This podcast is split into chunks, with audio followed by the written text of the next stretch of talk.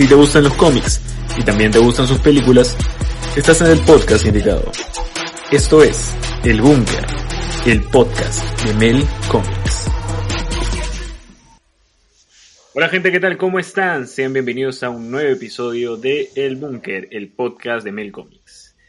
En esta oportunidad vamos a hablar de las novedades que nos ha traído la semana y básicamente en su mayoría son de DC porque Marvel prácticamente no está dando muchas novedades, porque se están guardando algo impresionante, ¿no? Esperemos que sí, a ver. Eh, bueno, hace poco se ha anunciado, pues, ¿no? Este, este evento exclusivo de DC, que se llamará el DC Fandom, Fandom con E al final, que supuestamente hace referencia ¿no? al tomo y todo eso, ¿no? Y fan de fan, ya saben. Y bueno, este eh, está dando mucho que hablar porque básicamente muchos esperan grandes anuncios ahí, grandes anuncios de más, más, más adelantos sobre el Snyder Cut, sobre Superman, sobre Wonder Woman, sobre Shazam, ¿no? Sobre Superman, ¿no? Queremos saber qué puede pasar con futuras producciones de Superman. Eh, ¿Qué tal gente? ¿Cómo están? ¿Qué opinan de esto? Y también qué opinan de que ya también eh, se va anunciando cada vez más detalles sobre la mm, Comic Con, ¿no? La Comic Con este digital que esta vez va a ser, ¿no? Comic Con at Home, ¿no? La Comic Con San Diego. ¿Qué tal, gente? ¿Cómo están? ¿Qué opinan de todo eso? ¿Qué tal, gente? Este, bueno, para empezar hay que decir que el formato, o sea, eh, era un formato que ya todo el mundo esperaba, ¿no? Era un formato, este, bueno, tanto de la Comic Con como DC, o sea, era un formato que todos esperaban por la situación que está pasando. ¿No? Y no solamente la Comic Con o DC o quizás Marvel si se anima, lo lance de acá unas semanas. Pero, Marvel, Marvel al menos ya tiene la, perdón si te, corto, pero Marvel tiene la DC Expo, ¿no? Bueno, que, que es ah, Marvel. La Disney, la de Disney, ¿no? Claro, claro. No, pero yo, yo digo, por si acaso. claro, claro, pero yo, yo, justo comenzaba que por si acaso lancen, porque hay que acordar que también Marvel está muy cómoda en Comic Con estos últimos años siempre ha estado bien cómodo y han tenido, el, digamos, este, más, más, este, más espacio en Comic Con y yo, y supongo que también así será ahora en, lo digital. Siempre ha ido de la mano con Comic Con porque recordemos que DC ya desde hace algunos años y estos antes de la pandemia ya era, era este, cada vez su, su presencia en el Comic Con era, era muy poca, ¿no? A veces pasaban de, de no casi tener este paneles, no sé si se recuerdan creo que fue el año pasado, el año pasado, donde casi no tuvo casi nada de paneles en, lo que es este el salón claro claro y que solamente habían ahí paneles de cómics no este entonces desde ahí creo que ya se venía viendo que DC podría ya estar eh, yéndose un poco separándose de la, de la, de la Comic Con no ahora volviendo a lo que digo el, el formato sí es cierto que todo el mundo esperaba ese formato porque no solo son esas convenciones las que van a realizar esto, hay varias convenciones que no necesariamente tengan que ser de lectura o de, o de cómics, ¿no? ¿no? Por ejemplo, por ejemplo, la Feria del Libro que también va a ser digital, eh, otras ferias de tecnologías que también ahora son digitales, tenemos la... hace poco hemos tenido, y creo que también entra, entra lo que hablamos, ¿no? el, el tema del en la presentación de PlayStation 5 con sus juegos, que también fue este digital y fue todo un éxito. creo que hasta desde ahora, desde ahorita se está hablando de eso, ¿no? Entonces, yo creo que sí, este formato eh, no es nuevo, pero creo que se va a usar bastante ahora, ahora en esto, ¿no? Y, lo, digo, digo porque no es nuevo, porque por ejemplo en el tema de los videojuegos se venía usando. Por ejemplo, los videojuegos, si hablamos del E3, es el elemento más grande de videojuegos que hay, ¿no? Y compañías como Sony ya se estaban alejando, uh, hace Sony y Nintendo ya se estaban alejando de ese 3 y presentando sus proyectos eh, por medio de, su forma, claro, de forma virtual, ¿no? Teníamos el, PlayStation State y no sé, bueno, esas cosas de, de los de más gente que está metida en, el, en el mundo de los videojuegos. Pero ahora yo pienso que también este es un formato que si que funciona bien, inclusive se puede dar para más años. No, no solamente que termine, claro, que termine virtual. Claro, porque, por ejemplo, yo me pongo a pensar, o sea, es cierto, tener un panel en, en, vivo, un panel este, cuando la gente iba al Comic Con, solamente entraban los, la prensa especializada, influencers, y todos nos enterábamos de cosas por medio de, mismo, de los mismos redes sociales de esa prensa. Es cierto. Claro, gente como nosotros que siempre íbamos al, al, al, Claro, hemos ido a Jalés, pero de, de, de, Condo Norte. Del Condo Norte. hemos ido de Plaza Norte, Jalés de Plaza Norte. Sí, sí, a ver, al panel de al fondo y sitio, eh, de ese, de ese tipo de, este. No, pero o sea, regresándole esto, entonces, uno se enteraba por medio de las redes sociales de ese, de ese, este, de, de, de, la prensa y, y, los influencers, ¿no? Pero ahora tener un, un, un, panel donde todo el mundo va a entrar, creo que genera más hype y genera más alcance, ¿no? Sí, sobre todo este, lo democratiza más todo, ¿no? Creo que eh, es interesante el punto que ves acá, ¿no? Sobre todo por el hecho que, a ver, o sea, claro, están las, las, las, las, las conferencias no presenciales, no físicas, como la Comic Con básicamente, la Comic Con San Diego, la Comic Con Nueva York, este, WonderCon y, todas las demás, este, la Mole también en México, por ejemplo. Pero claro, ya muchas, muchas, muchas de estas Comic Cons se han vuelto tan mediáticas, ¿no? Que los, los insiders, ¿no? Los, los bloggers y toda la prensa especializada que asiste, rebota en redes las noticias que ven de una manera impresionante. Entonces, quizá, claro, lo que quieran un poco acercar con estos, con más eventos virtuales es que ya de frente todos se, se lance a lo virtual, ¿no? O sea, ¿para qué, para qué, si vamos a esa lógica, claro, no estarían viendo, ¿para qué ir a una Comic Con, no? Y gastar y logística cuando lo puedo hacer virtual y puedo hacer este, puedo mostrar todas mis novedades ahí y al final igual todo el mundo se va a enterar porque internet es gigantesco y el chisme vuela rápido. Claro, es interesante esa lectura que das, ¿no? No, claro, y por, por supuesto porque como tú dices, ¿no? O sea, hay, o sea, yo soy una empresa, DC o, Sony o lo que sea, si me, si me da más publicidad y me da más alcance hacerlo, hacerlo, hacerlo digital, sin esto, como tú dices, estar gastando plata en logística eh, y todo eso, mover artistas y todo eso, entonces, ¿por qué no hacerlo digital y ahorrarme y quizás tenga más alcance, ¿no? Y eso es lo que les ha funcionado a, como digo, a, Sony y a Nintendo, ¿no? Que se han alejado un poco de la E3 para poder hacer sus propios eventos o anuncios por medio de, sus redes, ¿no? De sus canales. Eh, yo creo que tiene, son puntos válidos, ¿no? Pero tiene su pro y su contra. Claro, porque ahí no puedes vender. ¿Cómo vendes? No, porque obviamente la gente también. Es que, a ver, que, queramos, a ver, que, querámoslo, querámoslo, ¿no? O sea, sin ir tan lejos. O sea, tú sabes que toda la experiencia de Comic Con como fanático, mucha gente lo quiere hacer. Yo no dudo. Yo, yo en mi caso sí me gustaría ir alguna vez. Para ver a los artistas, o sea, porque es una fiesta, querámoslo, no es una fiesta, ¿no? Entonces, este, y obviamente hacer tu cola y todo, y, y o sea, debe ser todo una experiencia. Eh, eh, en, me refiero en el sentido de hacerlo todo, pues no este, presencial. Lo virtual es verdad, le das un alcance a un montón de personas que no pueden viajar o por, el motivo. Pero ojo, también hay un limitante, que es el idioma. Sí, pero lo que se espera al menos de la, de la DC Fandom es, dicen, ¿no? De que señalan que, que, que, existirán traductores, ese tipo de cosas quizás son lo... Se manejan, se maneja. Se maneja. Lo que sí me parece interesante el punto que estás cogiendo Luis, es justamente el tema de, lo presencial, ¿no? O sea, claro, hay cosas que se con esto de, las convenciones virtuales se democratiza más todo y se hace más eh, accesible para todos. Sin embargo, claro, se pierde lo presencial, ¿no? Y una cosa que quizás este, se perdería más, por ejemplo, sería, ¿no? Eso, esas fotos que te haces con los con los artistas que van, ¿no? Este, desde artistas de cómics, guionistas, hasta los mismos actores, ¿no?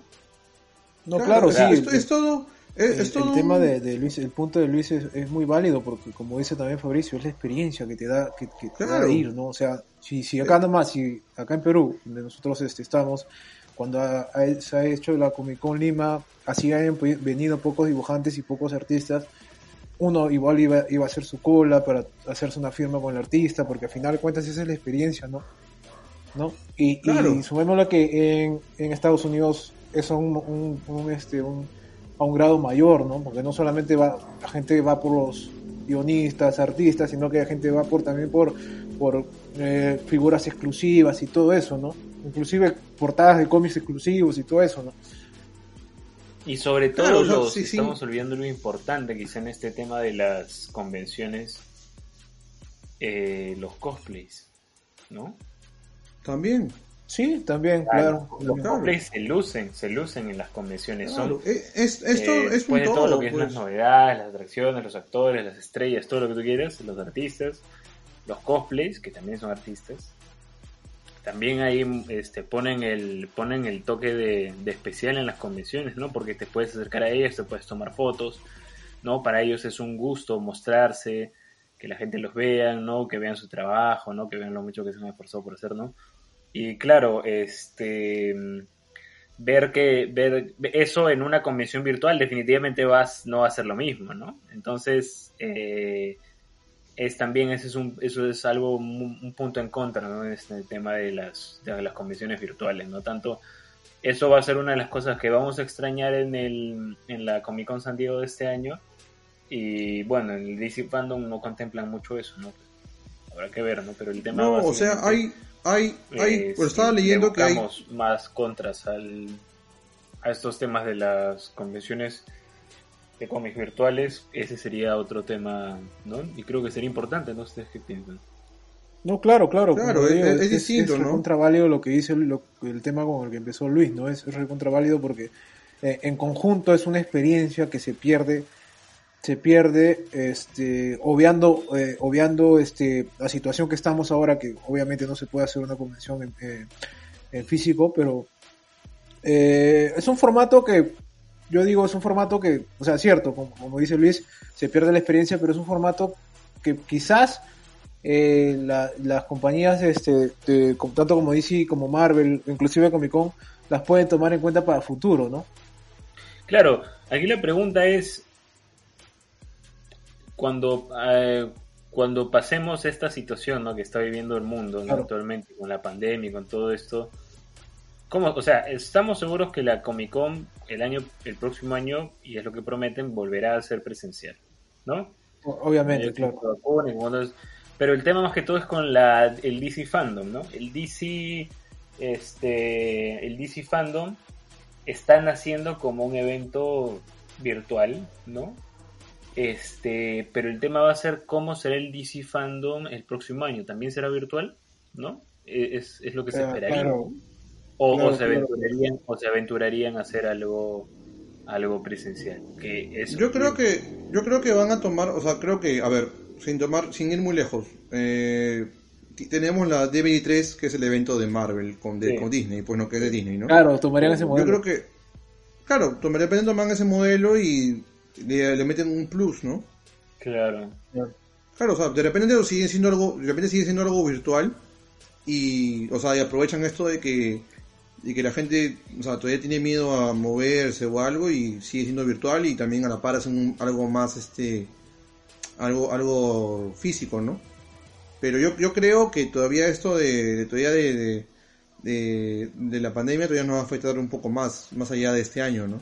Sí, claro, claro, claro. Sí, es importante porque también, o sea, eh, puede ser, eh, inclusive DC puede, ya que ha sido la pionera en, en, en, ámbito de cómics y superhéroes en hacer esto, porque recordemos que eh, ya, lo ha hecho Sony y Nintendo el año, desde el año pasado, este, sería bueno que, este, como tú dices, combinen las dos cosas, ¿no? O sea, si al final resulta chévere este evento virtual, lo cual yo no dudo que sea un éxito por todo lo que se está haciendo, eh, todo lo que se está preparando, podría combinar eso, ¿no? Podría eh, haber un evento de acá un año, dos años, donde haya paneles también, pero que sea ya para todo el público, ¿no? Que, que, se, que se transmita para todo el público y que no sea como ese cierto privilegio que tienen algunos, ¿no?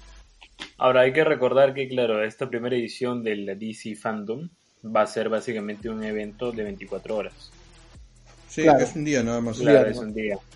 Porque... Y lo, lo, chévere es que tiene, como, no sé si han visto, el, ahí tienen un planito, no sé si lo han visto, es como, hay varios mundos. Sí, exacto. Está el, está el Watchverse, el, el Uverse, el Kitverse, el Insiderverse exacto. y el, y el Funverse. Sí. Y justamente, claro, justamente, claro, disculpa que te corte Luis, justo que estabas hablando. No, sí, sí, sí. Justamente este mapa te puede, te, te, da, te da esa sensación de que, oye, ¿y qué pasa si esto el año, el año que viene físico lo hacen así? ¿No? Claro. No, te da esa sensación de que, de que de repente está me da esa sensación, ¿no? De que cuando pase todo esto y las y todo vuelva a ser presencial, quizá, claro, quizás sí ellos se vean tentados a hacer una, una, una DC fandom presencial, con todos estos mundos y haciendo básicamente este, realidad todo esto que ahora lo están planteando en virtual. Y supongo que también esto pasaría a ser este, algo algo de más de un día, supongo, ¿no? Porque casi todas las convenciones de cómics son así, son un fin de semana que comienza el jueves y que acaba el domingo, ¿no? Así es, claro, pues, ¿no? Claro, claro, claro. Pero yo creo que para una primera edición de un día, 24 horas, está más que suficiente. Claro, ¿eh? sí, yo creo que sí.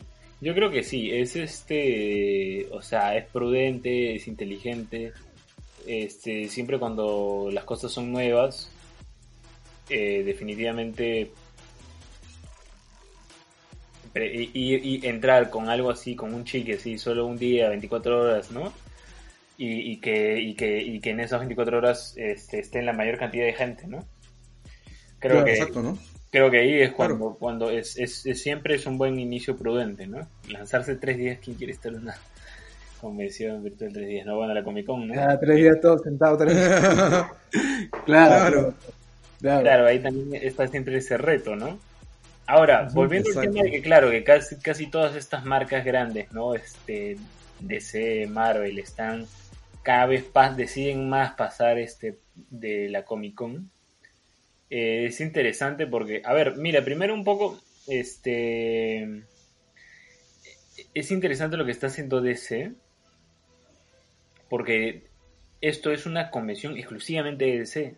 O sea, de, o sea, solo se va a hablar puro DC ¿no? Lo que es diferente con la Disney Expo, ¿no? Este, la D23, ¿no? Que es, no es solo Marvel, es Disney, ¿no? De todo, ¿no? Entonces... Es, en su mayoría Disney, ¿no? Y, y Marvel de casi menos de la mitad, ¿no? Pero ahí está, pues, ahí está Marvel, y se, se anuncia Imagínate si hubiera una Marvel fandom, una Marvel Expo o algo así, de solo Marvel, ¿no? Ahí sería distinto, ¿no? O sea, lo más ahora que podemos tener como referente es justamente esto de la Disney, digo, la... Sí, la Disney Expo, que es casi como un evento exclusivo de toda la marca eh, Disney y ahí puedes encontrar este Marvel, pero también Star Wars y todo lo que es Disney, Pixar, animación, todo eso. Y entonces es un poco como, como un poco ah, puedes encontrar carne y también huesito, ¿no? Dependiendo de qué tan fan de Disney y Marvel eres.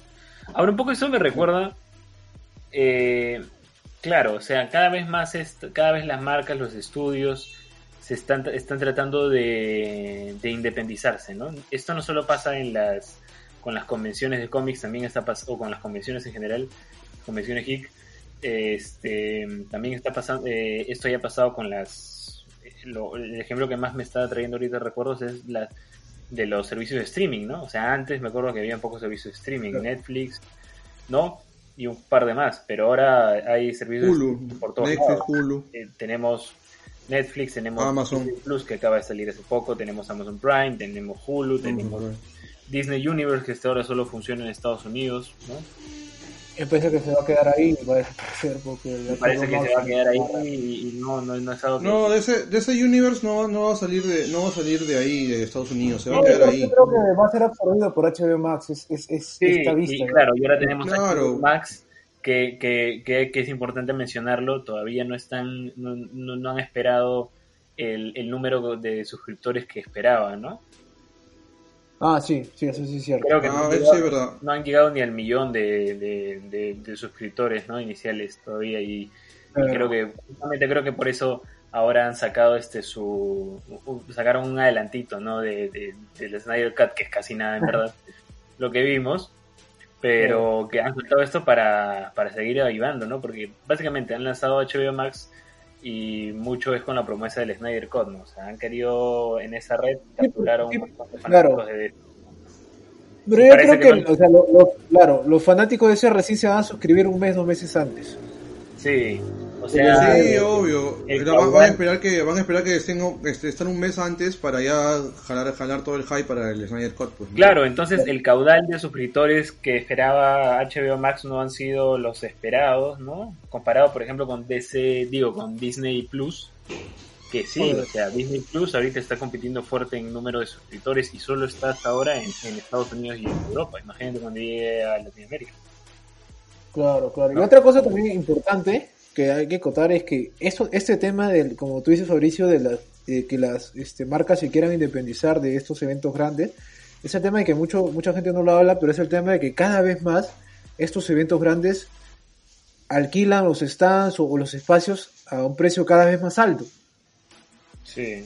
Y entonces eso tampoco no les, no les conviene a, las, este, por, por más multinacionales que sean, o sea, tampoco creo que ese también es un tema que está pasando bastante, ¿no? O sea, por ejemplo, el Comic Con cada vez crece más. Los multinacionales siempre quieren reducir más y más y más cosas. Claro, y Comic Con cada vez, cada vez, por ejemplo, Comic Con o el E3 son, son este, convenciones que crecen cada año más y más y obviamente eso, eso, eso, eso da que, eh, que el, el, alquiler, por así decirlo, entre comillas, ¿no? El alquiler, pues sí, obviamente el alquiler siempre cuesta un poco más cada año, ¿no?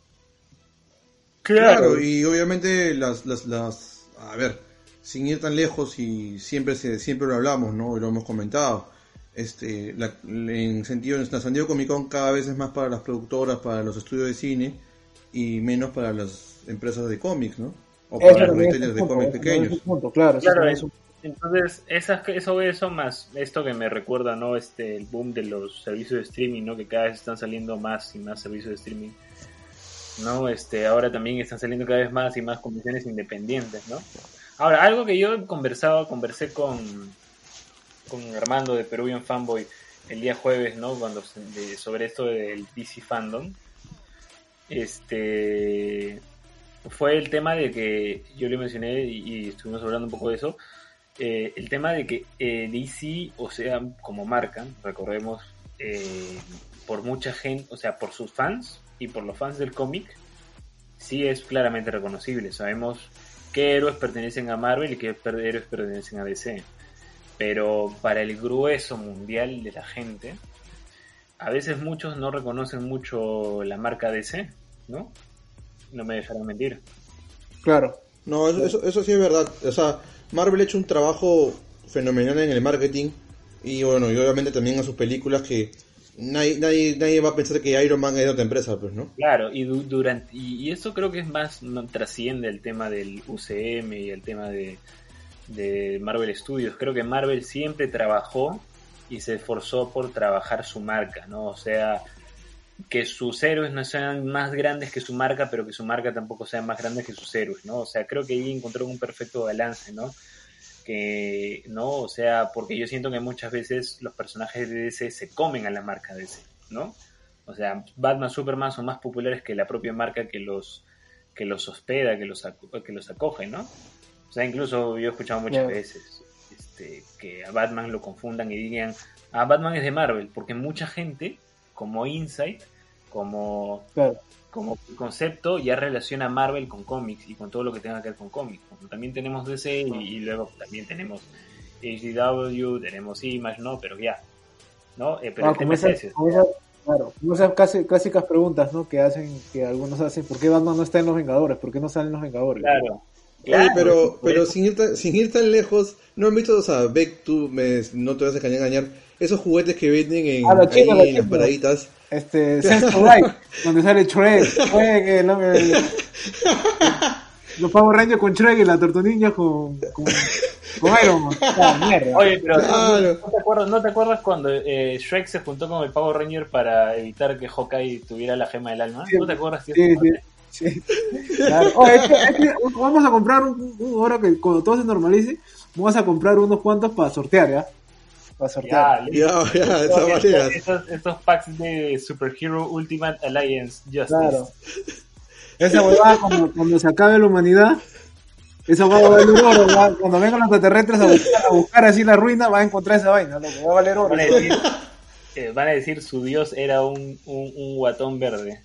Ah. No, sí, o sea, eso, ¿no? O sea, creo que el ejemplo más claro son todas esas manifestaciones, ¿no? En donde DC todavía no es reconocida como, como una marca de cómics, como una marca ampliamente reconocida, y creo que eso está claro. Entonces, por ese tema, eh, creo que es, me parecería lógico, por tema estratégico, que DC también parte de su iniciativa de ser este evento ultra exclusivo, en donde solo todo gira en torno a DC, este, tenga también la intención de seguir construyendo su marca, ¿no? Porque también recordemos, DC es también un poco en parte culpa de DC porque casi siempre DC nunca se ha decidido con su logotipo, ¿no? Siempre ha cambiado, ¿no? Yo siempre me voy a quedar con el logotipo. yo, como, yo como diseñador, por ejemplo, siempre, siempre, creo que también lo hemos discutido fuera, fuera del programa, siempre discutimos eso, ¿no? ¿Qué, o sea, qué manía de cambiar el logo cada seis meses. Claro.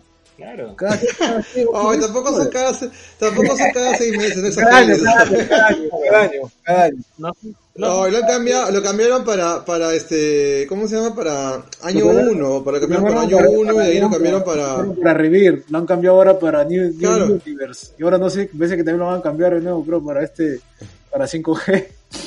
Ay, pero no es, pero no es cada, no es cada seis meses. No, pero ya. lo, cambiaron en los 2000, lo cambiaron en los 2000 después. Lo cambiaron en los 2000. Pero claro, yo me acuerdo mucho, claro, el logo, eh, creo que el logo que más duró fue ese logo con las estrellitas, ¿no? Este que, que muchos recuerdan los cómics de 5. Ese es el, el, logo noventero, el logo noventero. El bullet, el bullet, el bullet. Es un logo que creo que nace en los en finales de los 70.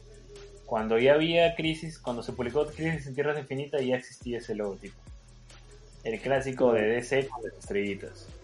Este, y creo que recién lo cambiaron en inicio de los 2000 ¿no? Por otro Claro, para el año 1, cuando entró año 1. Claro, con un logo más estilizado. Creo que por el 2005, 2006. sí, por ahí. Sí. eso fue este, perdón, no es un año 1, es este un año después. Eso después de los eventos de, de, la, de la crisis. ¿Crisis final? Eh, antes de la crisis final.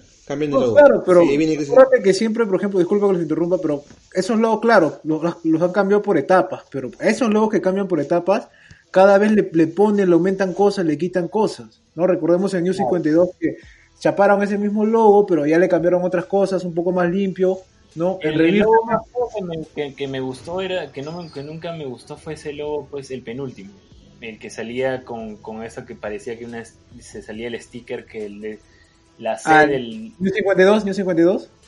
Sí, ese también logo fue el más... El, que a mí me vaciló más ese que se creó para... Bueno, justo, justo para Revir. Ese, el, el, este...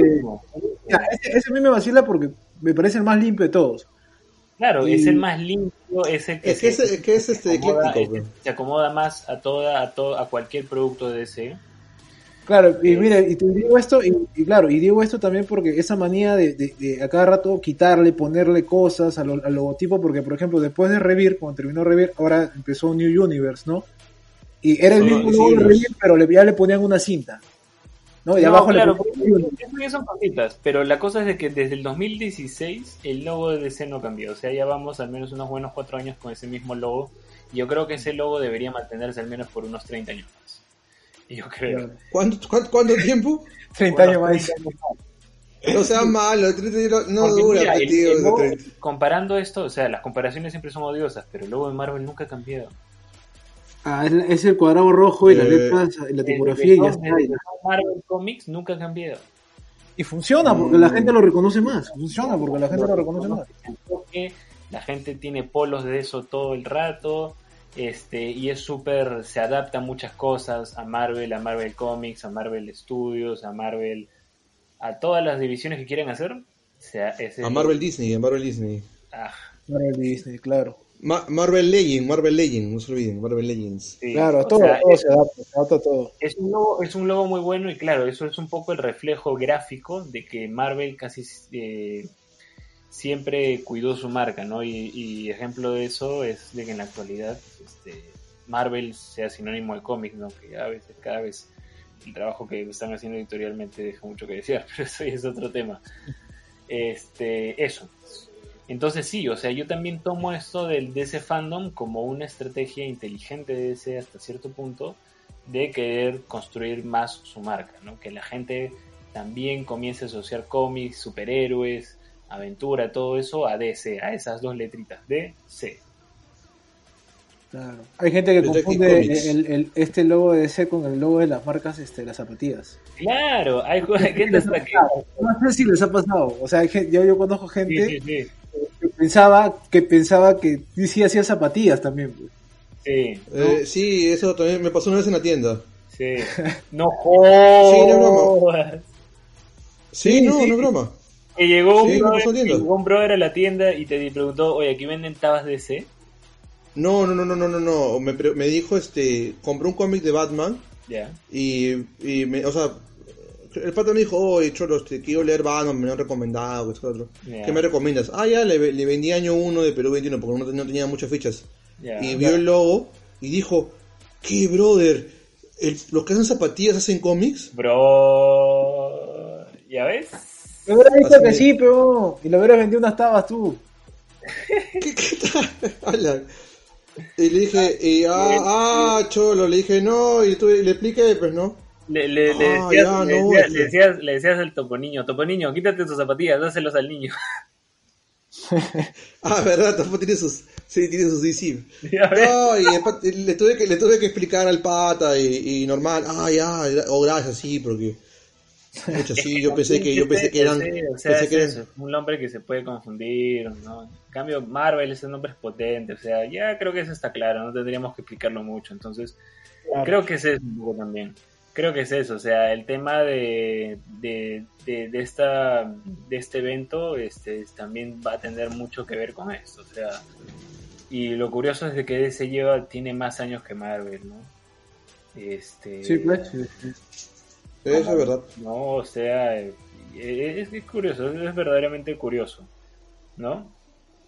Pero es un poco eso, o sea, creo que eso mucho creo que se tiene que ver porque DC siempre quiso más priorizar a sus a sus personajes principales, ¿no? Como es Batman, Superman, Wonder Woman y no priorizó mucho su marca, ¿no?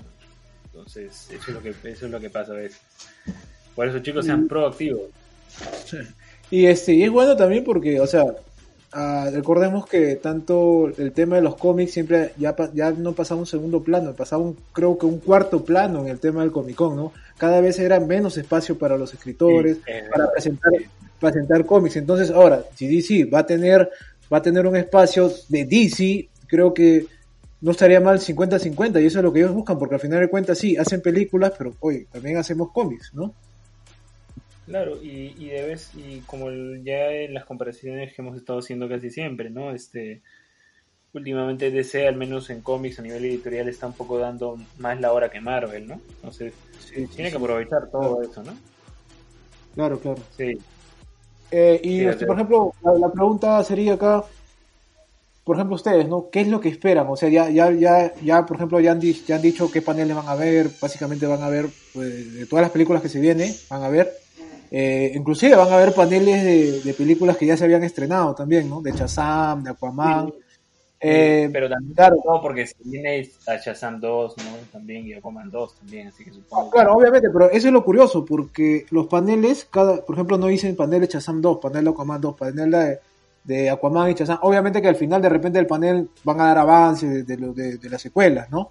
Pero, por ejemplo, por ejemplo, este, ustedes, ¿no? o, ¿Qué, qué, cuál es, lo que más esperan del DC Fandom? ¿Qué, qué anuncio es lo que más esperan? Lo, lo, obvio sería esperar más, más avances de, del Snyder Cut, ¿no? Claro, eso es lo que todo el mundo quiere, ¿no? yo porque mi, en, mi, caso, disculpa que te, que te interrumpa. Ah, bueno, dale, dale, dale, te, te pregunté. ah, ok. Eh, y de ahí, o sea, lo que también quisiera esperar es algo más concreto sobre el futuro de Henry Cavill, ¿no? Ya, creo que estamos, claro, ahí coincidimos, creo, los dos. Ahí también estoy esperando más avances, ¿sabes? De YouTube Sam Snyder y más que nada, ya una vez, ya, ¿no? Y una vez, carajo, este, un, anuncio, más un ¿no? ¿No? Claro. yo, creo, yo, creo que, yo creo que este es el momento para que después del panel de Man of Steel que va a haber, ya suelten pues una vez lo anuncien, ¿no? Claro. Y que, y que, y que lo dirige y, y eso, ¿no? Y eso y tal. Ah, claro que obviamente que también está, eh, obviamente que vamos a tener avances también. Yo, claro, o sea, estamos hablando de una comic, básicamente una Comic Con web de DC, en pocas palabras. Entonces creo que va a haber más avances, ¿no? Vamos a tener, creo, avances. Inclusive podemos tener un avance de, de Black Adam, ¿no? Que eso es lo que también mucha gente espera, ¿no? Eh, yo espero, tener yo, más avances de, de, Batman con Pattinson, ¿no? Claro, eso, eso. Eh, también.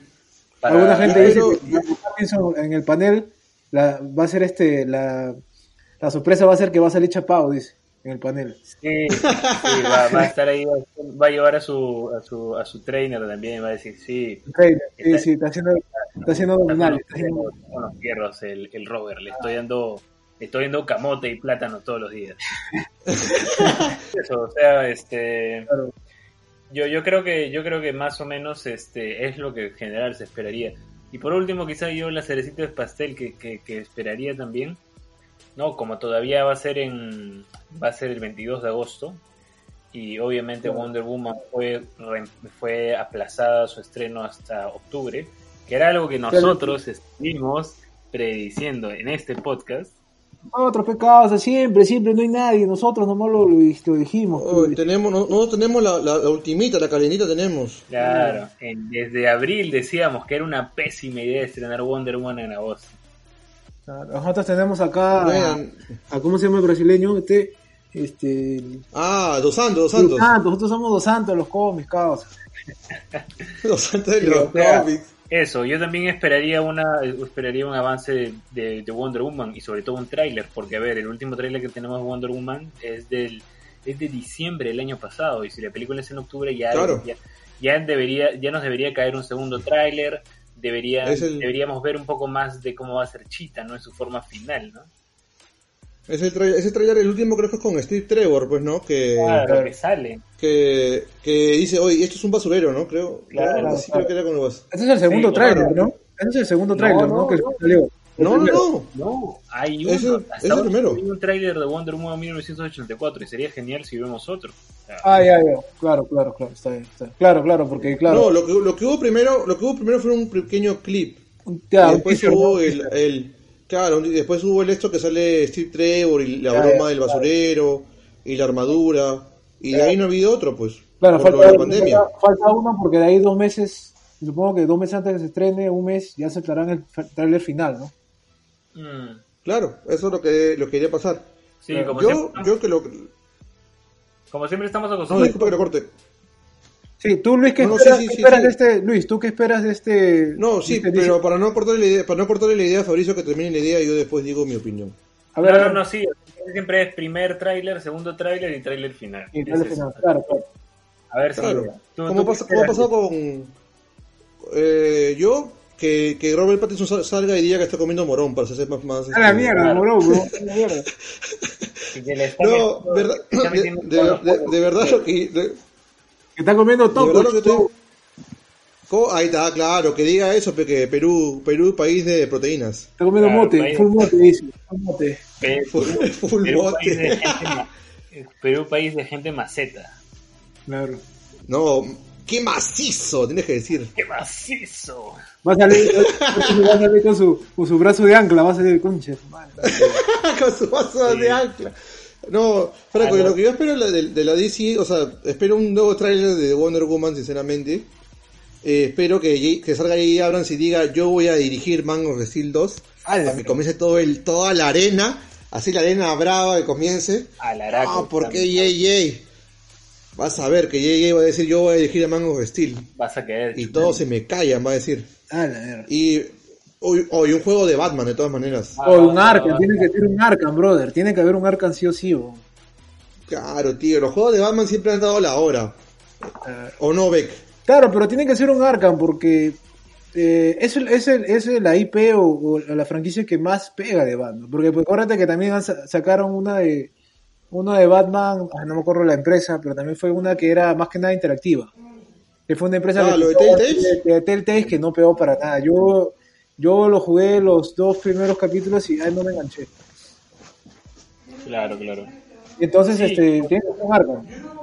Sí, o sea, es eso, o sea, es interesante hasta cierto punto la de ese fandom, ¿no? Este, vamos a ver eh, qué, qué, nos esperará de acá, pues, casi dos meses, ¿no? Estamos 20, bueno, estamos grabando ese programa 20 de junio, ¿no? Este, prácticamente estamos a dos meses, ¿no? Del DC Fandom, así que esperemos ¿no? y también importante, disculpa que, te, claro, disculpa, que te cortes Fabricio, también es importante, también y creo que esto sí es importante, el futuro de DC Comics, ¿no? Porque está ahorita como que está en la cuerda floja esto de, de, la nueva ah, generación, entonces sería bueno que es, eh, sea el momento de declarar, declarar eso, ¿no? Exacto. Eh, tú lo has dicho, tú lo has dicho. Así que nada, este, a esperar al DC Fandom que será este 22 de agosto del 2020, terrible año para todos. Esperemos que esto mejore un poco. Pasamos al segundo tema del programa, ¿no? Y es básicamente... Para, para pasar al segundo tema, hay que recordar también a la gente para que no haya confusión que también va a haber un evento, de, de no de DC, pero sí de, de Justice League, de Zack Snyder que se va a llamar Justice Con, ¿no? Para que, porque yo he visto también que hay gente que se está confundiendo mucho con eso, para aclarar el tema. Ah, eh, esto es un evento aparte, ¿ya? Y simplemente va a ser como una especie de, eh, de lo que pasó con lo que se hizo en, la plataforma Vero, que va a estar Zack Snyder y va a estar el Roy, no, Roy Porte creo que es, ¿no? El que hace de Darkseid. Sí, Darkseid. ellos, van a estar ahí conversando con la, con, la gente en vivo y, y todo lo demás, ¿no? Y, yo, y en este evento lo está organizando los fans, hay fans que obviamente que está metida la gente de, la campaña Release Snyder Cut. Eh, este, yo no creo que se den muchos detalles acá, más que nada van a hablar cositas, ¿no? De, de esto, a adelantar un par de detalles, pero yo no creo que se más. Claro, la, la, la, carne, la carne lo vamos a tener en el DC Fan, ¿no? y, esperemos que, esperemos que Snyder no, no la cae con ese tema, porque ya ha pasado y que suelte algo en el en el Justice Con y, se, se, se y, DC se, se, hace y todo eso y puta, al final no hay Snyder Code. Puta madre, no, veremos que Snyder este, no, no, no, no, tío, no, el tiempo, el tiempo, el tiempo está comprometido, tío, ya todo el mundo lo ha puesto. Es que también esperemos porque ya ha pasado, ya ha pasado con esas cosas. E, eso ha sido también un poquito la, lo que hizo que haya fricción entre, entre DC, Warner y, y, Snyder, ¿no? Esperemos que el pata no se loque, esperemos que esté tranquilo y ya. Sí, ojalá, ojalá. Bueno, el segundo tema básicamente de este programa era obviamente los 15 años del estreno de Batman Begins, ¿no?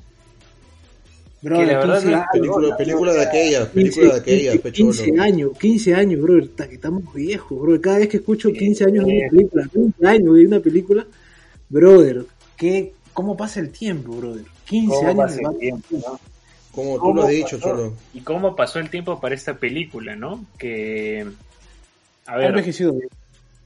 ¿Ha envejecido bien? Sí. Muy bien, muy bien. yo, lo, he vuelto a ver hace unos días y me, de verdad, pucha, que estoy enamorado de Christian Bale, de verdad. Claro, Pero te terminas de enamorar con, con, con American Psycho. Ahí ya te enamoras. ¿eh? Ah, ah, no, con el maquinista, con el maquinista, también te enamoras de él. Es, maquinista, cholo. A mí mi película favorita es de, Christian Bale quitando Batman, este American Psycho. Sí, te lo firmo también, Fabricio, muy buena película. Pero para mí la mejor es el maquinista porque ahí ves todo su, su, su este, claro, porque ahí tiene la compromiso, Claro, porque ahí ves el compromiso del actor, ¿no? ¿A qué tanto puedes llegar, no? O sea, casi creo que hasta puso en riesgo su, su vida, ¿no? Pero bueno. Claro, es un, eres, un actor de método. Es un actor de método. Pues ahí, te das cuenta. claro, algunos, por ejemplo, dicen que Phoenix sí bajó de peso, sí, cierto. Hay, hay que. Phoenix hace un trabajo extraordinario en Joker. Pero si hablamos de, de, la, la, verdadera madre de bajar de peso para los papeles, puta, es este. este El maquinista. Claro, es este. Christian Bale, pues, ¿no? Claro. claro. Este, y eso, entonces, este. A ver, eh, Batman Begins llegó en un momento interesante en la industria de películas basadas en cómics, ¿no? Llegó en un momento interesante porque, a ver, em, hay que recordar, ¿no? Hay que siempre recordar los antecedentes, ¿no? La película más reciente que había sido para esa época, para esos lejanos, para ese lejano 2005 sobre Batman, había sido pues la desastrosa película Batman y Robin, ¿no? dirigida por, dirigida por Joel Schumacher, ¿no? Claro, Mr. Freeze. Literalmente fue un, un, paso hacia atrás, un gran paso hacia atrás. Porque claro, Schumacher pidió disculpas, ¿no? Joel Schumacher pidió disculpas. Sí, Para que un director salga a pedir disculpas, puta. Claro, y hay, un... imagínate lo que tiene que haber pasado para que pida disculpas, picholo. Claro, este, la, porque fue un paso atrás esa película y la era de Schumacher, porque ya se había recuperado la oscuridad de Batman en los medios masivos, ¿no? Con la película de Tim Burton, ¿no? Tim Burton, ¿no?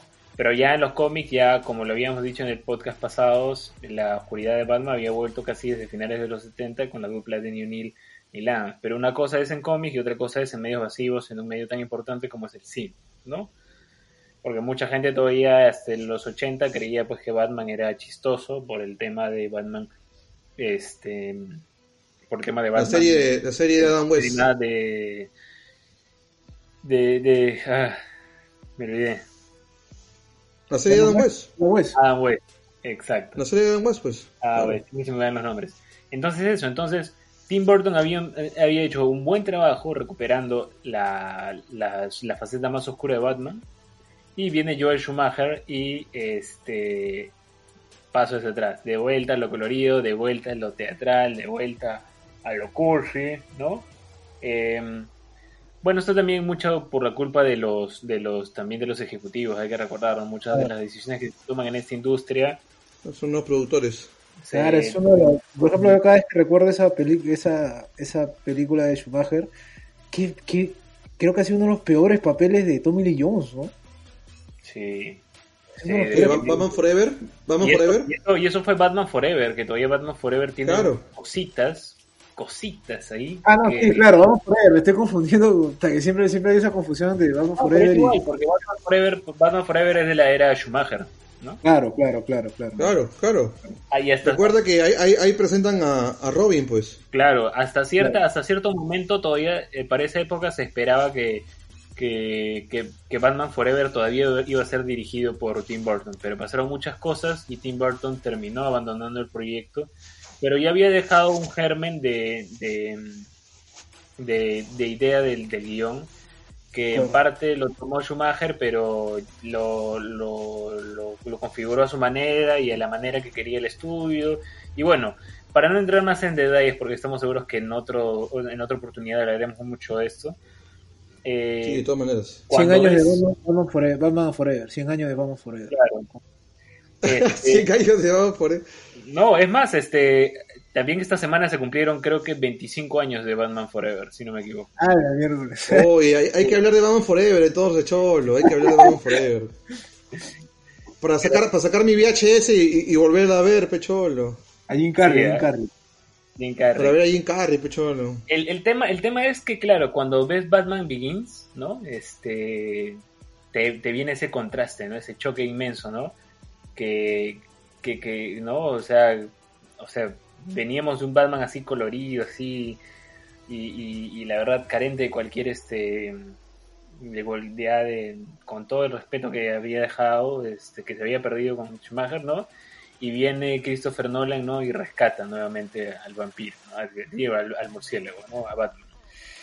Rescata a Batman y le da, este, le devuelve ese aire. Bueno, hay que recordar pues que Nolan este, es un director impresionante que sabe manejar, sabe manejar guiones inteligentes y puso toda su experiencia para hacer este para hacer Batman, ¿no?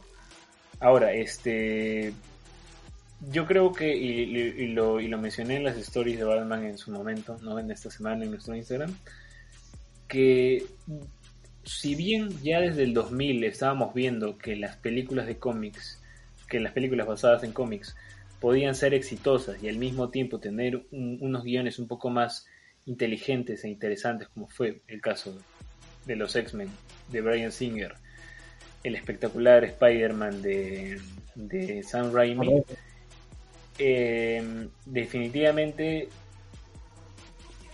la película de Batman Begins de Nolan también fue una, un, hito, o al menos el inicio, ¿no? Eh, la punta de lanza para, para también este eh, revalorar y, y, seguir dándole más oportunidades todavía, si es que todavía no se le daban lo suficiente, al desarrollo de películas basadas en cómics. ¿no? Porque de ahí, pues, de Batman Begins, ¿no? Del, del éxito que tuvo Batman Begins salió Dark Knight. Claro, claro, claro. Y es, es interesante lo que, claro, es interesante también lo que lo que comentas. Es la mejor obra de, de, de, Nolan lo que es Batman, ¿no? Claro.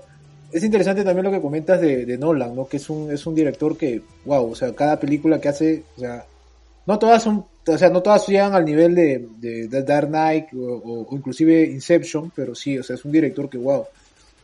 cualquier película la puedes ver, la, disfrutas y te queda siempre, te queda dando la vuelta a la película, o sea, tiene una forma de, contar la historia muy buena. Pero también hay que recordar, o por lo menos, porque yo esto, esto lo, vi, lo vi hace tiempo cuando vi detrás de cámaras, wow, te estoy hablando de hace ocho años, creo, me acuerdo, que Nolan no es, no es lector de cómics. Nolan no. es un lector de cómics. Él, y él lo admitió varias veces. O sea, yo no soy, yo no leo cómics, ¿no? Para esto Nolan trae a David Goyer, pues, ¿no? Y David Goyer, claro, claro, es un guionista, un escritor, no solamente de, de, hacer películas, de guiones para películas, también escribe para, para, para hacer cómics, ¿no? Entonces, él escribió la Society, pues. Claro, él, él es el que eh, eh, básicamente estructura el guion, porque eh, Nolan quería, pues quería un, alguien, quería un, escritor, oye, si yo no sé, o sea, lo más lógico es traer a alguien que sepa de cómics, entonces los traes a, David Goyer y David Goyer es el que estructura la, el guion, obviamente con la supervisión de Nolan, ¿no? Que Nolan le da esos puntos, esos toques que hace pues que la película sea lo que es, ¿no? Exacto. Que sea el viaje que es, pues, ¿no? Claro, ¿no? Y obviamente que, bueno, creo que de todas maneras hay que decirlo, obviamente que David Goyer agarró mucho de la historia de Miller, ¿no? Sí, o sea, a eso también quería llegar, ¿no? Después de todo este de, desbarajuste, ¿no? Que representó para la figura de Batman, ¿no? Y, eh, Batman, la película Batman y Robin de, de Joel Schumacher, se, eh, se tenía planeado otra película más con Joel Schumacher, ¿no? El elenco que iba que iba a llamarse Batman, Batman Triumphant, ¿no? Pero el, ex, el, el, el, fracaso en crítica que representó esta película Batman y Robin terminó cancelando cualquier tipo de proyecto, ¿no? Cualquier tipo de proyecto. Entonces luego Warner se planteó, ¿no? Decir, bueno, este, chao eh, George Schumacher, este, volveremos a hacer una película de Batman cuando tengamos ganas, ¿no? Y cuando volvieron a tener ganas, ¿no? Comenzaron a, pensar en cosas. Y una de las primeras cosas que claro que se dicen de que estuvieron pensando era en hacer una película de Batman Beyond, ¿no? Sobre todo después del el, éxito, ¿no? Que estaba teniendo la película, digo, la película, la serie animada, ¿no? De Beyond que había se había estrenado en Estados Unidos en el 99, en 1990. ¿No? Y para el 2000, eh, Warner, ¿no? Que siempre, hay que decirlo, siempre Batman es la, es la es la vaca de Warner, este, eh, comenzaron a, pensar, ¿no? Bueno, este, ya hay que hacer una nueva película de Batman, ¿qué vamos a hacer? ¿No? Y comenzaron a plantearse, ¿no? Lo de Batman, Batman Beyond. Pero al final, por algún otro motivo, no, no les terminó cerrando, no les cerraba la idea, nada. Y claro, luego pensaron en el, eh, dijeron, bueno, hemos fracasado con esto de Batman y con, con Joel Schumacher, no nos salió bien. Este, desde cero, ¿no? Desde cero vamos a hacer, y, claro, comenzó a venirles la idea, pues, ¿no? De Batman Year One, ¿no? Claro. Y claro, que era, un tiempo, era, era, era, un tiempo donde ya las historias, disculpa que te, que te interrumpa, Mauricio, este, era un tiempo donde este, ya las historias de, de, Miller o inclusive de, algunos autores, eh, historias ya maduras, comenzaban a tomar fuerza, ¿no? En el, en el medio, ¿no? No, claro, o sea, estamos en el 2000, ¿no? Y Batman Year One es de los 80, ¿no? Pero, o sea, sí, se, Pero justo fue en los 2000 donde la gente se dio cuenta de que los cómics no son para niños. Donde la gente se dio cuenta de que existía, hace 10 años existía un Watchmen, hace 10 años existía un Video de Vendetta, ¿no? Hace, hace, hace, hace eh, 10 años existía un Batman de Dark Knight Returns, ¿no? Pero se cuenta, justamente en los 2000 cuando ya empieza el boom de los superhéroes, ahí donde la gente se da cuenta, oye carajo, y, esto salió hace 10 años y cómo nunca me enteré. Claro, es que también mucho, tiene que ver con Internet, ¿no? En Internet Claro, obviamente, claro, tienes razón, tienes toda la razón. Claro, entonces, entonces cuando pues, se dice, ¿no? Que Warner, ¿no? Para plantearse una nueva película de Batman, pues este comenzaron a pensar en adaptar Batman Year One. Y más o menos pensar en pensando en adaptar Batman Year One fue que ese fue el germen para que luego llegara pues al final la película pues no de Batman Begins que más o menos este toma algunas cosas, ¿no? Claro, claro, lo adapta a la manera, pues a su manera. Ah, hay, similitudes, ¿no? O sea, creo que hubiera sido un error por parte de Warner y también por Nolan haber llamado esa película Batman Year One, ¿no? O sea, fue mejor que le cambiaran el título y que sea Batman Begins, ¿no? Y de alguna forma, porque claro, no iba a ser del todo este Batman Year One, ¿no? O sea, en Batman Year One, este, claro, vemos a un joven Bruce Wayne, ¿no? Que llega de un largo viaje, ¿no? Este, en Batman Begins también vemos a un joven Bruce Wayne, ¿no? Que va moldeando su carácter. Pero aquí vemos cómo, cómo se mete, vemos, vemos otros personajes, ¿no? Como es este, o elementos como es la Liga de las Sombras, Ra's al Ghul, este, ¿qué más? El espantapájaros, ¿no? Son elementos, son elementos que, en Batman Year One no están, ¿no? No están ni el espantapájaros. sobre todo Nolan le da, le da, le da ese mimetismo, pues, a, los villanos de ese mimetismo de, poder este encajarlos en, en, una en una este en la vida, en la vida cotidiana. un contexto real y moderno en esos tiempos no claro. Por ejemplo tenemos, a, claro, a Ra's que no sale con sus túnicas, no sale, eh, no sale con su espada, es un pata, un terruco con, con, terno infiltrado, pues, ¿no? Y realmente... No, no es... Y funciona, ¿no? O sea, obviamente tiene sus... No, pero no es, no es terruco, tío. Pero bueno, en el contexto, en el contexto... O sea, eh, claro, o sea, pero es que lo que pasa es que la gente lo puede tomar mal si lo dices así, pero tío. Ah, bueno, es súper... No, bueno, claro. es súper, sí, o sea, puede... Eso, radical, radical, radical radical. Claro, que lo que pasa es que entendamos, o sea, entendamos algo, o sea, eh, en, nos presentan, a ver, eh, nos presentan el inicio de Batman, como ya lo, lo, sabemos, o sea, nos presentan un Russell Gould que es distinto al, al Russell Gould de los cómics que, que, ya hemos hablado en el programa anterior, ¿no? Que quien no crea, ¿no? Claro, claro. Este, y este, claro, y lo que busca, lo que busca Russell Gould es, o sea, y lo dice ahí también sus, sus motivaciones, ¿no? Es de que cada ciudad tiene un, límite de tiempo para curarse, ¿no? si la ciudad no se cura, hay que, hay que eliminar el veneno de la raíz, pues, ¿no? Claro, es un pensamiento radical, ¿no? Por así decirlo. Claro, radical. Pero, por ejemplo, a Razagul lo sacas con terno, lo sacas este, con, con, este, con manejando equipos de última tecnología, entonces te hace, eh, ubican bien dentro del contexto. Claro, y claro, y te das, y ahí o sea, te da, esa es la razón más clara de que para que funcione la película no, no, no necesariamente tiene que ser igual al cómic, ¿no? Nuevamente, nuevamente eso, ¿no? Sale, sale esa idea, ¿no? Que mucha gente a veces tiene esa, idea errónea, ¿no? más que nada los puristas, lo cual se respeta, pero no necesariamente tiene que ser igual al cómic para que funcione. recordemos que, recordemos que, este, uy, se me fue. Lo tenía en la punta de la lengua y se me fue. ¿Qué, cosa? ¿Qué cosa? Recordemos, que, estamos pues en los inicios de los 2000, ¿no? Y todavía pues claro, este con esto de la resaca que representó los 90, ¿no? De, de que, si ustedes recuerdan, la mayoría de películas pasadas en cómics trataban un poco de emular un poco los colores del cómic, la estética del cómic, ¿no? Este, Batman, Batman y Robin, Batman Forever, este, la película del fantasma, ¿se acuerdan de The Phantom? Ah, la cholo, no, eso, no me vas a acordar esa película. Era, un calco, era un calco de también su traje, un calco de cómic. Entonces, el primero que trae un poco a refrescar este tema es Brian, Sing, este, Brian Singer con, con X-Men con X-Men del 2000, ¿no? Que es toda una nueva reconceptualización de, los, de los mutantes, ¿no? En vez de esos trajes amarillos, azules, les pone un traje negro, ¿no? bien bien encuerados. Claro, incluso, incluso hacen una broma en el, en el, en, el avión, ¿te acuerdas? Claro, hacen una broma en el avión, ¿no? Que le dicen, ¿Qué, ¿qué, esperabas? ¿Qué, quieres? Una malla amarilla.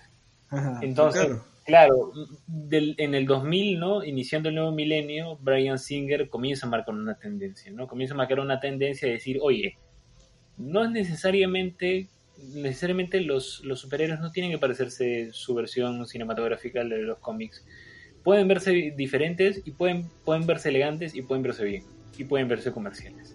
Entonces, eh, hay gente que no le gustó, hay gente que sí le gustó, pero al final, eh, eh, en, resumen, fue un éxito X-Men de Brian Singer del 2000, ¿no? Este, ¿no? Con esta nuevo, este nuevo enfoque de tratar de, de adaptar los cómics a las películas. Sam Raimi también como que, si bien esto no se nota mucho con Spider-Man, porque el traje de Spider-Man sí respeta mucho la, lo que era en los cómics, pero por ejemplo el Duende Verde no.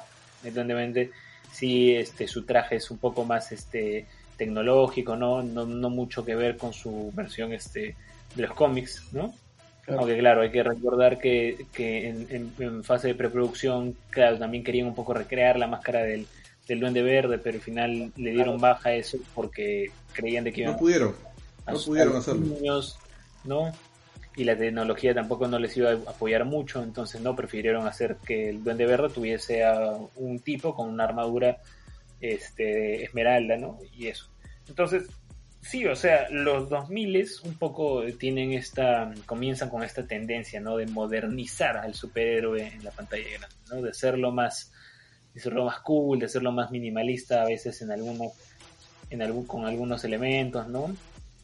Y, y, y, y, Batman Begins, el Batman de Nolan también es, es, un poco de eso, ¿no? Es más, la mitad de la película se, se la pasan un poco explicando cómo es que Bruce Wayne llega al traje de Batman, ¿no? Desde las, las cuchillas que lleva en los antebrazos, ¿no? Ah, claro, claro. La capa con...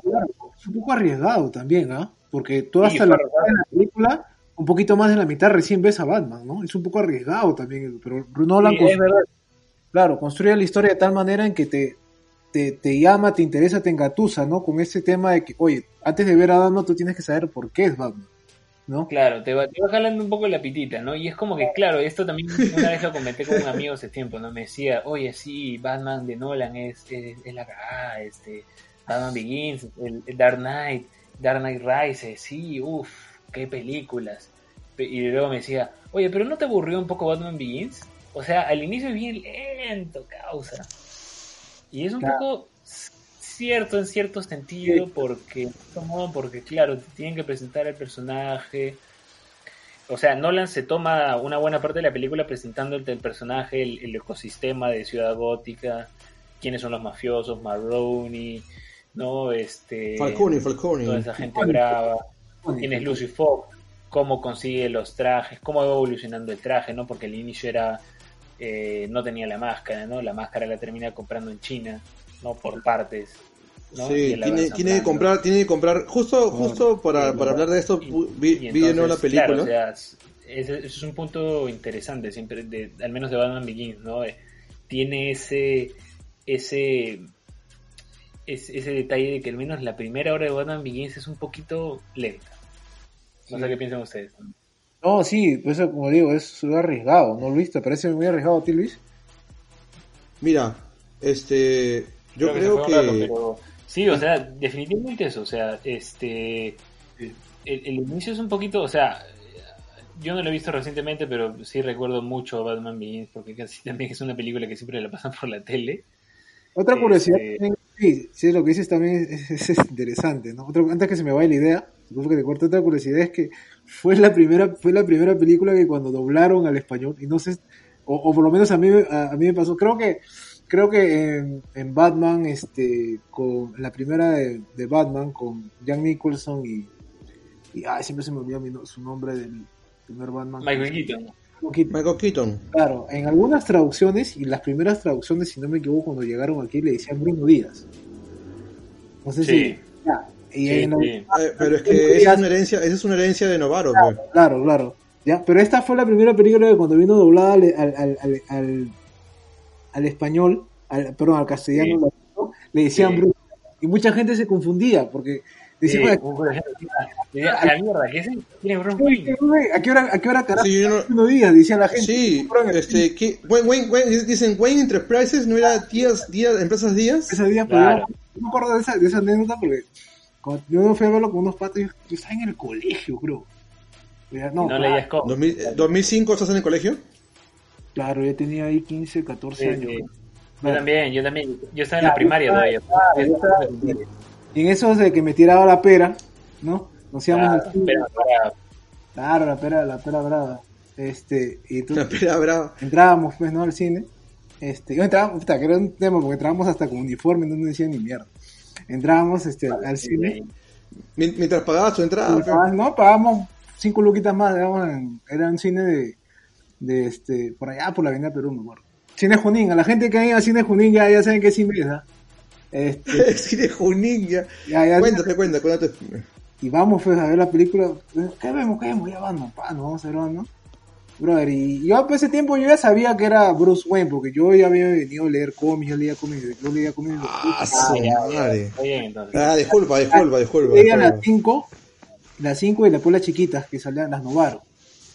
Pero inclusive ahí también, ahí también le decían Bruno Díaz. En algunos le decían Bruno Díaz. Claro, es una herencia de Novaro, de 5 es Bruno Díaz. Claro, claro, pero yo cuando Ricardo, Ricardo Tapia, Ricardo Tapia. Yo tenía algunas grapas en, en USA me acuerdo que, por ahí, en la serie animada también le decían Bruno Díaz. Claro, entonces cuando entramos al esto, me acuerdo que había un montón de gente, era la primera semana de estreno, bro. Eh, había un montón de gente, oye, la gente dice, oye, ¿a qué hora sale Bruno Díaz? ¿Quién es Bruno Díaz? ¿A qué hora? oye, esta película no es de Batman, ¿a qué hora sale Bruno Díaz? Decían. Entonces, eso es un, es porque ahí recién la gente, o por lo menos el público que no lee cómics o general, ¿no? ah, no, Batman es Bruce Wayne. Desde ahí empezó a llamarse Bruce Wayne en, los productos este, audiovisuales. Claro, en todo en general. Claro. Es que eh, si, en Batman Forever, disculpa que te corte Florencia, pero en Batman Forever y en Batman y Robin era Bruno Díaz. Claro, Bruno Díaz. Claro, y era Ricardo Tapia, era este Dick Grayson, era Ricardo Tapia. Eh, Alfred le decía señorito Tapia. Señorito. Señorito, claro. Sí. Joven Tapio. Es que creo que es porque, creo que también el tema es por, o sea, no tengo la razón, no tengo la razón este, este original, pero creo entender que es como, claro, como la primera media hora de Batman es un poco explican, ¿no?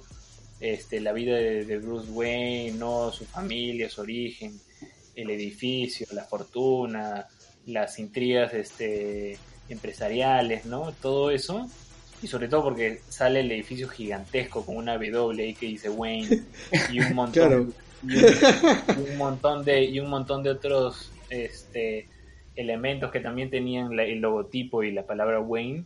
Entonces creo que fue un acierto de no sé quién de la producción o de la o de las de las compañías de doblaje que dijeran bueno vamos a desahueviarnos y esta vez sí vamos a decirle Bruce Wayne, porque ya, ya mucho chiste ya de Bruno Díaz, ya no, ya, esto ya no pega, no puedes decir Bruno Díaz si en el edificio gigantesco dice... claro. Claro, una W, claro. E, eso, eso es, ¿no? Entonces Batman Begins un poco es, claro, por este tipo de cositas también tiene ese tipo de curiosidades, ¿no? Ahora, creo también recordar que por ahí se decía de que, claro, como les contaba, ¿no? Este, después, o sea, cuando en DC eran muy optimistas con Batman y Robin de Joel Schumacher, querían seguirla, con, querían que Joel Schumacher termine su trilogía con Batman Triumphant.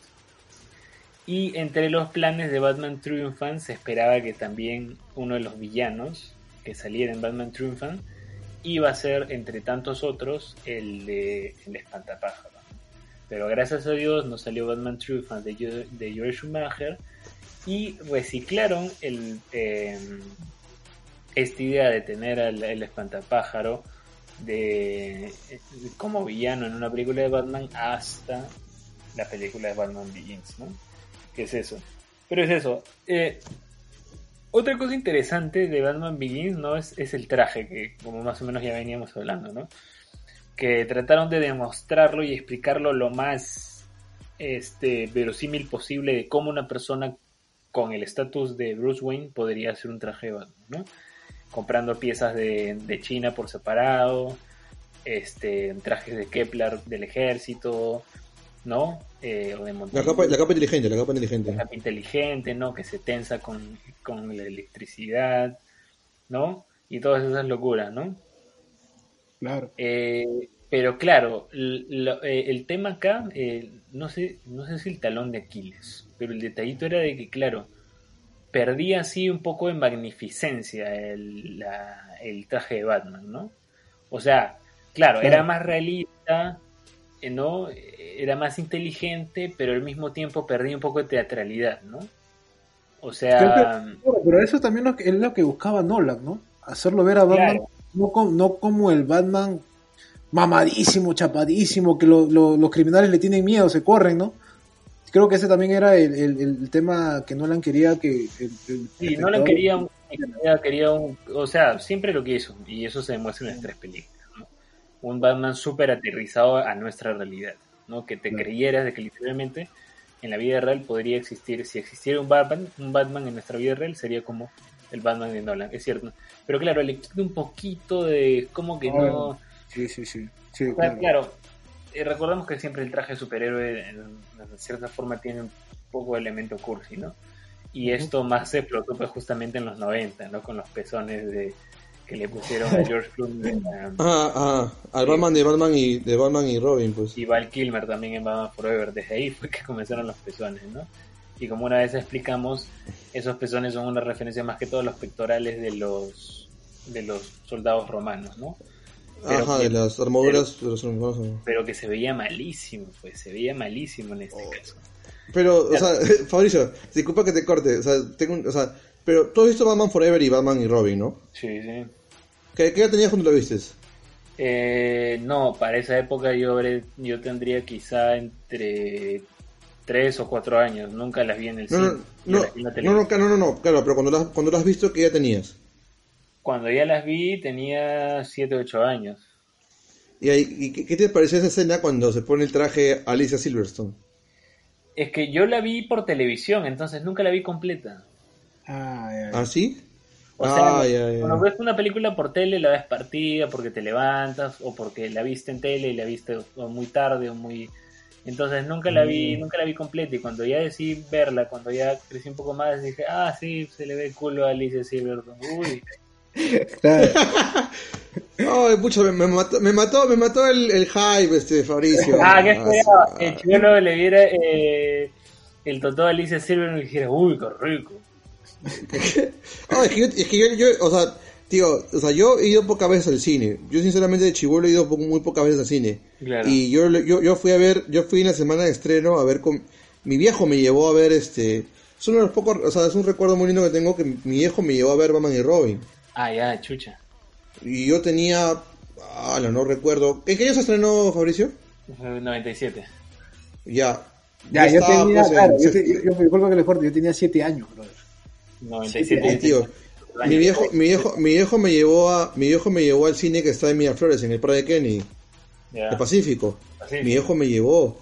Y o sea, ese cine era, era, era, era, pitucazo en ese tiempo, creo, ¿no? Sí, no, no, o sea, yo, bueno, yo, yo recuerdo que mi viejo, bueno, no recuerdo muy bien cómo llegué con mi viejo, pero fuimos en taxi, me acuerdo.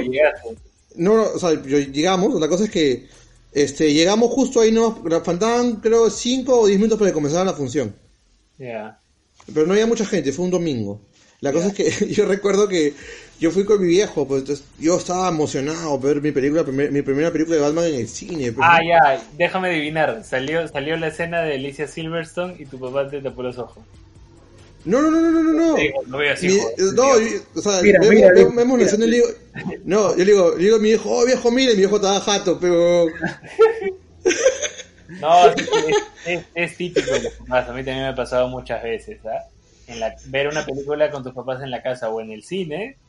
Yo hasta ahora la única película que me he jateado es con, con Assassin's Creed. Es la primera película que me dio sueño en el cine, literalmente. Me ganas de dormir. Yo me he dormido con la momia. Sí, fácil también, no te En mi, en mi caso es diferente, porque yo, por ejemplo, mi viejo era el que también me llevaba al cine, y él le va a, él le va a hacer las películas hasta ahora. Y bueno, él siempre, él siempre me, fuimos, justamente después cuando fui a ver Batman Begins, fui a verlo con mi viejo, mi viejo me llevó. Porque a mi viejo también le, es, esta, es esta onda que le gustan los superhéroes y todo, el chibolo también. claro, le, el chibolo él leía los chistes, le, le, le vacilaba toda esa vaina, y bueno, mi viejo siempre, cada vez que va al cine, y, o sea, cuando es una película buena, se la pasa de principio a fin, él no, no, no se jatea nada, ¿no? Y, pero también es chistoso porque también cuando fuimos a ver le decía, oye, ¿y a qué hora sale Bruno Díaz? Decía él también, pues, ¿no?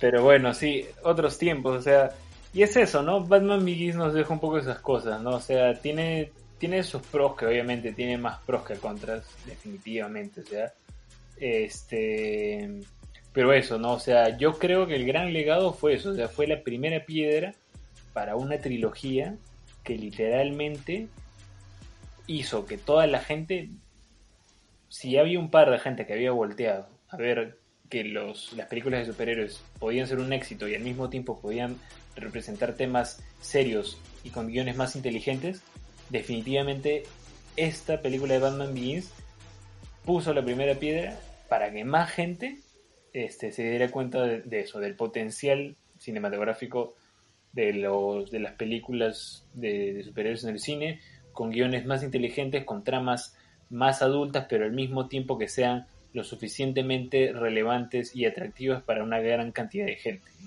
Claro. Y, la muestra más grande de eso fue, el, clímax de eso fue justamente eh, la película de Dark Knight, ¿no? El Caballero Oscuro del 2008, ¿no? Cuando nos presentaron y, magnífica con Ledger, ¿no? Y todo lo demás. Y sobre todo, claro. se sabe elegir muy bien un cast que pueda, pueda, llevar, pueda llevar toda la película, ¿no? a la, a, la, a la par de cada uno, o sea, porque, o sea, recordemos, Batman Begins inició con un cast de lujo, brother, o sea, tenías a Christian Bale como Batman, tenías él era un actor, ya, era un actor consagrado, era un actor consagrado, tenías este a, estaba consagrando y era consagrado. A, Morgan Freeman, Morgan Freeman, como Fox, tenías este a Gary Oldman, o sea, a Gary Oldman tú siempre lo veías en papeles de villano. O sea, Gary Oldman era el villano siempre en las películas, por lo menos lo fue en el quinto elemento y en otra. Entonces tú lo veías como ah, Acá verlo, mucha gente dijo, no, acá no va a funcionar, ¿no? Brother, pero fue el, tú lo, tú esa, una, buena decisión de que elegir a Gary Oldman como Gordon, porque cuando lee, por ejemplo, justamente Batman año 1, ese, ese, es el Gordon idéntico, idéntico. Él es, él es el Gordon de que sale del Es un calco, es un calco, es, un calco. Es, un calco de... Batman Year One. Claro. ¿no? Claro. sí. Claro, tiene Ahora, algo, algo que también hubiera sido genial este en el eh, o, bueno, quizá yo lo tomaría como un poco guiño o, ligeramente una algo de referencia. La primera vez que sale Batman, en Batman Begins como tal, con la máscara y la capa y todo lo demás, y encima lo dice con su borronquita. I'm Batman. Este, claro, claro. Claro. Eh, claro, aparece en la, creo que en el muelle, ¿no? Con los secuaces de Maroni. De Maroni o ¿cómo se llamaba? no, de Falcone, Falcone. Falcone, Falcone, Falcone. Falcone. Y todos, todos eran italianos, lo, qué, qué racista. Tenés este a a Liam Nelson, pues haciendo a Razagul también, ¿no? Que Liam Nelson venía también de, venía de hacer papeles del el maestro, el, el, maestro siempre, Obviamente aquí lo hace, pero en la segunda mitad le da un plot twist que él es el final el villano, ¿no? Y funciona muy bien. Funciona muy bien. Muy bien. Este el es ese, ¿no? O sea, este, cuando aparece Batman, este, como tal, ¿no? En la película, en Batman Begins, ¿no? Frente a los secuaces de, Falcone, este, no, o sea, tiene sus diferencias, ¿no? Eh, pero siento un, estoy seguro que Nolan habrá tomado un poquito de referencia un poco a, a, la, primera aparición también de Batman en Batman Year One. Aunque claro, si lo hubieran un poco más, si hubieran pegado, apegado un poco más, eso hubiera sido quizá un poco más épico, no sé.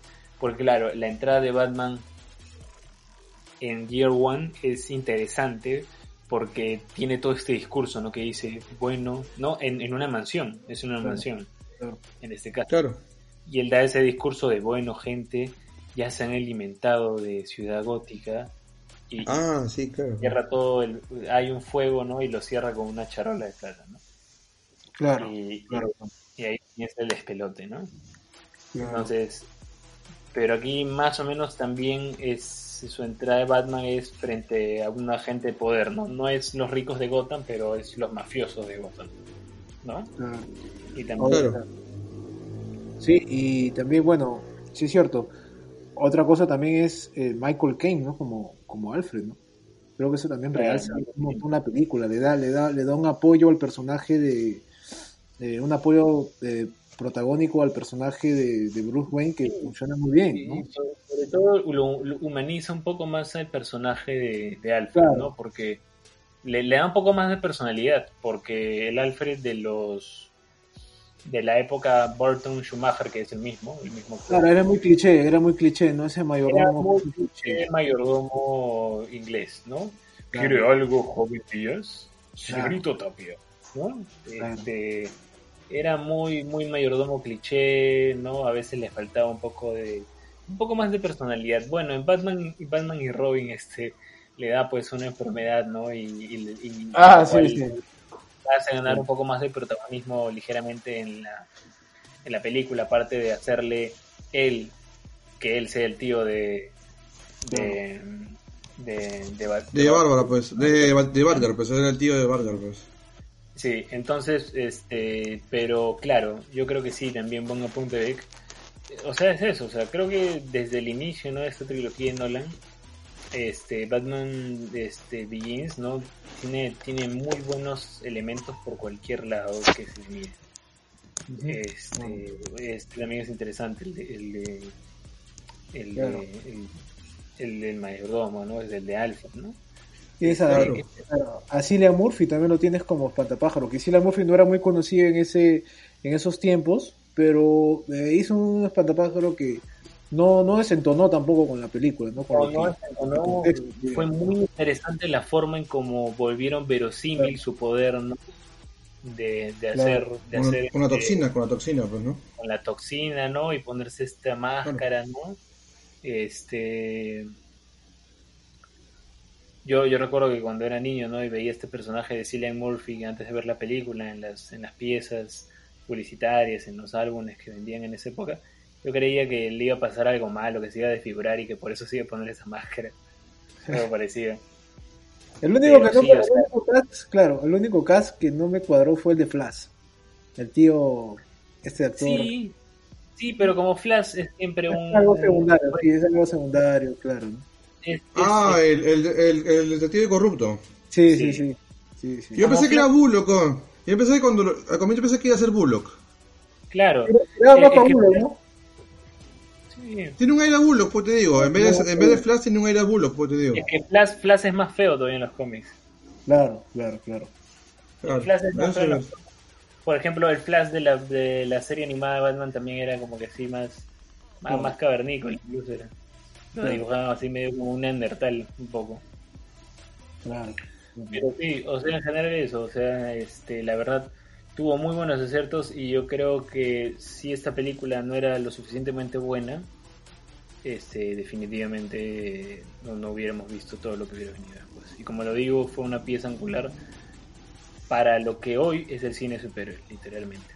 O sea, genial este X-Men de Ryan Singer, sublime lo de Sam Raimi con Spider-Man. Este, creo que también fueron parte de este camino ¿no? O sea, como sucesoras, como producciones anteriores a Batman Begins, también creo que inspiraron, ¿no?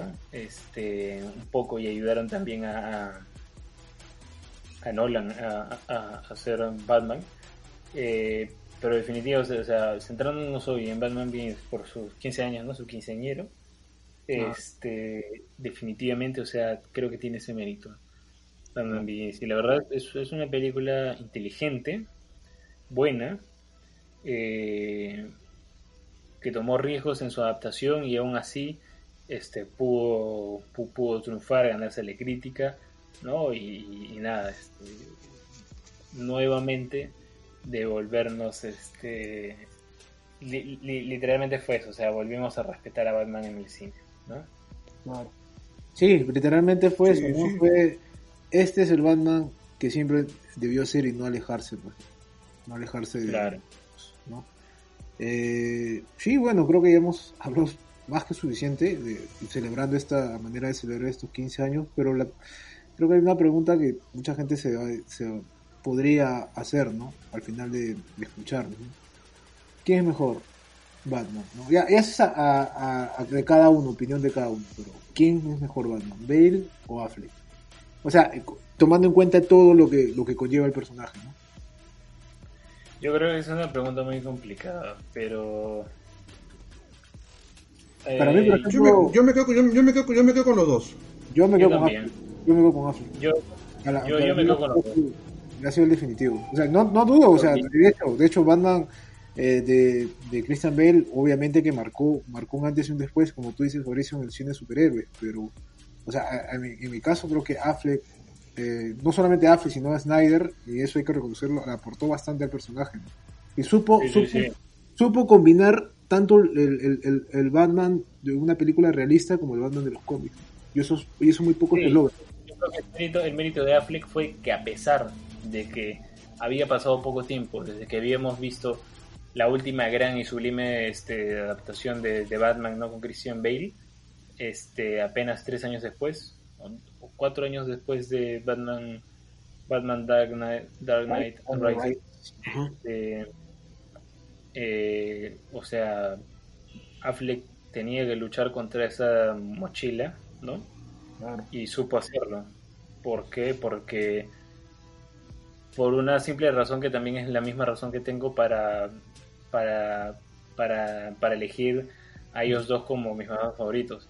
Porque tanto Affleck como, como, como Bale, ambos en sus respectivos universos y en sus respectivas realidades, fueron el Batman correcto. O sea, en el universo que creó Snyder, en, la, en el mundo, en el contexto y en la necesidad, este, el Batman de Affleck estuvo a la altura, ¿no? Porque, por ejemplo, o sea, necesitaban un Batman muy corpulento para enfrentarse a, Super. O sea, necesitaban un elemento que sea lo suficientemente, sí, este, luminoso, pues. como, terminaron presentando a, al Batman de Ben Affleck, porque si hubiera sido un Batman de Bale, no, como decimos, no, el traje de Bale es, es más verosímil, pero claro, le quita un poco esa aura de, de esa aura más potente, ¿no? Pero claro, Bale en su universo, en el universo que creó Nolan, en el, en el universo de Nolan, que él mismo supo manejar, este, administrar y, plasmar, o sea, funciona perfectamente. Por eso es que yo tranquilamente me quedo con los dos y no, no elegiré unos favoritos, como elegir a, bueno, no tengo hijos todavía, pero no, es, como elegir a tu hijo favorito, o sea, es imposible. O sea, claro, es como tener tus dos hijos que son tu orgullo, que son este tus dos hijos, ¿no? y tienes otro que te sale, te, sale te sale rajadito y es Pattinson, ¿no? no, no, le, sigo, le sigo dando una, le sigo dando una oportunidad. Hay que, hay que darle esa oportunidad, cierto, hay que darle esa oportunidad. Todavía no hemos visto la película. Puta, qué cruel ese chiste. Ese chiste lo vi por ahí, puta, qué cruel. Sí, o sea, yo creo que todavía habrá, habrá tiempo para hablar sobre Pattinson, pero de esta dicotomía Bale-Affleck, yo me quedo con los dos, que, o sea, es eso. Cada uno en su universo supieron, este, supieron ser el Batman que esos universos necesitaban, tanto el de Nolan como en el de Snyder. Así que, nada, es eso. Y pues nada, gente, o sea, con esto, con este mini debate que tuvimos al final, cerramos el segundo bloque y el programa de esta oportunidad hablando de estos dos temas interesantes, ¿no? De DC Fandom, ¿no? Y de su relación con con la Comic Con San Diego y recordando un poco, ¿no? A raíz de los 20, de los 15 años de Batman Begins y de paso con Yapa, ¿no? Este, los 25 años de, de, de Batman Forever. de Batman Forever, de Batman Forever. Eh, hablamos algo también. ¿Y por qué Batman ese no es Bruno Díaz y es Bruce Wayne? Claro. También, también, también. Aquí hay gente que sigue pensando que se llama Bruno Díaz hasta ahorita. Hay gente. Sí, creo que mi, mi, mami, por ejemplo, sigue creyendo que bueno. Así que nada, gente. Amo días, amo días. Sí, amo días. Así que nada, gente, este, esperamos que les haya gustado como siempre este programa, esta nueva edición del podcast. Este, les repetimos gracias a todos por siempre seguir escuchándonos, por su preferencia y conmigo será hasta la próxima. Bueno, gente, chao, un gustazo como siempre. Bueno, gente, cuídense, buen fin de semana y lean cómics que hace bien.